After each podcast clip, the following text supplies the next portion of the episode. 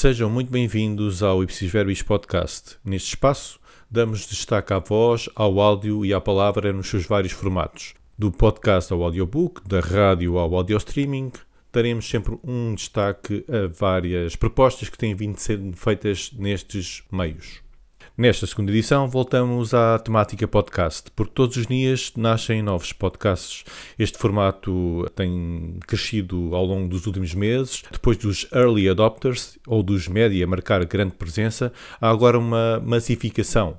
E esta massificação observa-se, por exemplo, com a chegada de pessoas que já vivem nesta esfera da comunicação e do marketing, por exemplo. Escolhem o formato podcast para ser mais um layer, mais uma camada da sua estratégia de diversificação de informação e de chegada aos seus vários públicos. São pessoas que trabalham na área de divulgação, de comunicação, que têm muitos seguidores nas suas redes sociais e decidiram comunicar a partir do formato áudio com os seus públicos, de outra forma, não só a escrita e não só a visual.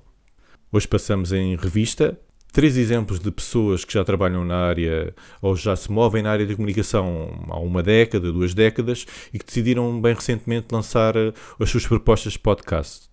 Dois dos podcasts foram iniciados em janeiro e em fevereiro deste ano. O outro já tem alguns meses, já tem um, um bocadinho mais de tempo e vem de novembro do ano passado. Estou a falar propriamente dos podcasts da Luísa Barbosa, Aqui que Ninguém Nos Ouve, a Vida Resolve Sozinha, de Catarina Beato, e Na Caravana, de Rita Ferro Alvim.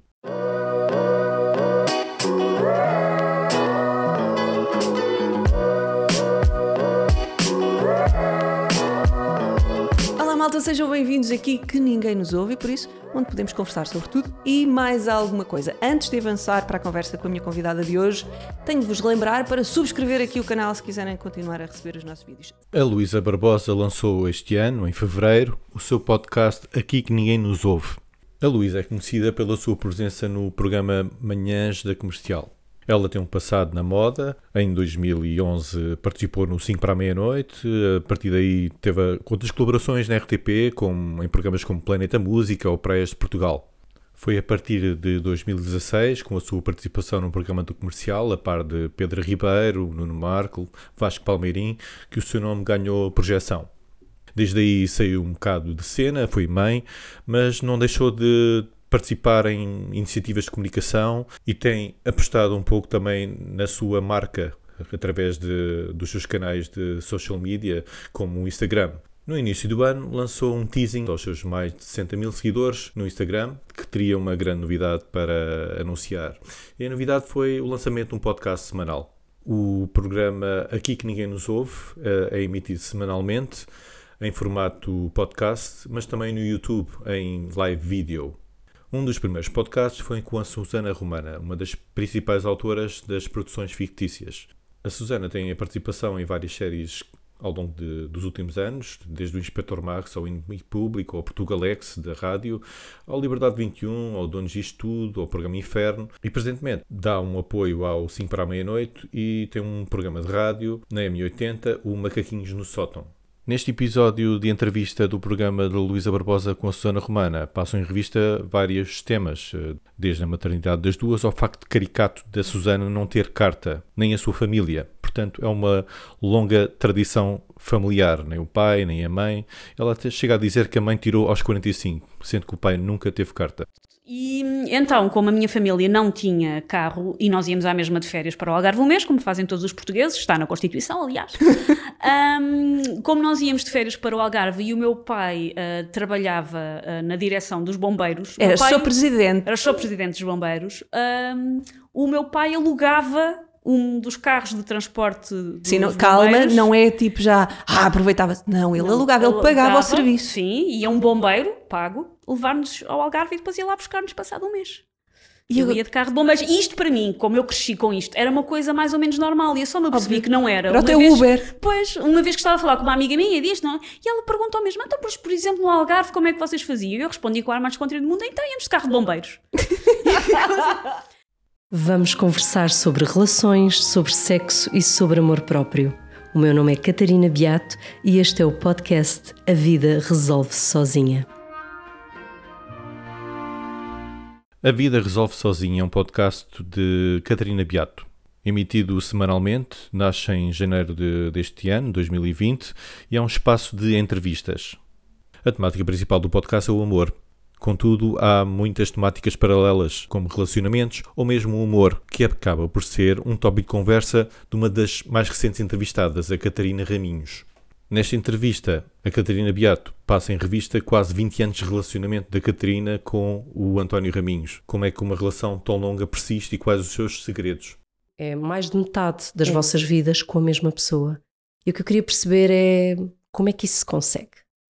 Olha, às vezes uh, até eu me pergunto isso, sabes? Do género, como é que isto se consegue de facto? Uhum.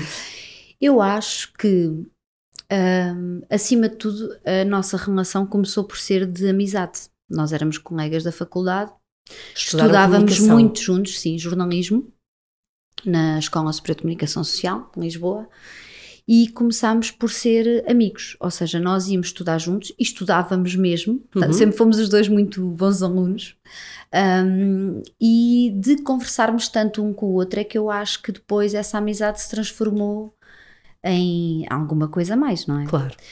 Que Portanto, eu sou a, vossa, a vossa relação, vocês já vocês tiraram o curso há quantos anos? Começaram então a... nós entramos em 98. Portanto, em Acabámos 98... o curso em 2002.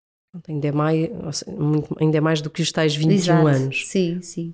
A Catarina Beato tem um passado na economia que acabou por derivar para o jornalismo. Foi criada em Almada, como eu, e é sobretudo uma pessoa que gosta de divulgar os seus gostos, que gosta de escrever, como diz, histórias de amor. O podcast é uma forma mais de chegar aos seus seguidores atuais, de encantar novos públicos e de divulgar um gosto que ela tem, que é comunicar. Eu sou a Rita Ferralvim e este é o meu podcast. Por aqui vão passar as pessoas que mais me inspiram e as histórias que mais me fascinam. Do slow living à moda até à decoração, passando pela alimentação e pelas famílias mais incríveis. Pode até nem haver tema desde que haja alma, para uma vida mais lenta e inspirada. Venham então na caravana. Falemos agora do podcast Na Caravana de Rita Ferro Alvim. Eu não conhecia este nome e quando me falaram pela primeira vez pensei, será que tem alguma coisa a ver com a Rita Ferro ou com o Fernando Alvim? Nada, não tem nada a ver com essas duas personagens que nós conhecemos da comunicação e da escrita. O Na Caravana tem sido lançado desde finais de 2019, tem já mais de 20 episódios, de cerca de uma hora cada. Curiosamente, todas as edições são feitas com entrevistas a mulheres, uma discriminação pela positiva. A Rita Ferralvin estudou marketing, passou pelo entretenimento em televisão, propriamente na SIC, e chegou ao jornalismo. É autora de dois livros sobre a temática de ser mãe. Mais recentemente participa numa revista trimestral, A Tribo. Esta revista recebeu o prémio de lançamento do ano de 2018 pela Meios e Publicidade. A autora é conhecida não só pelos projetos que desenvolve a nível de comunicação, mas também pelo marketing de influência. No Instagram é seguida por cerca de 40 mil pessoas justificou o lançamento do podcast com o seguinte mote: Por aqui vão passar as pessoas que mais me inspiram e as histórias que mais me fascinam, do slow living à moda até à decoração, passando pela alimentação e pelas famílias mais incríveis. Incrível é um verbo que a Rita utiliza abundantemente.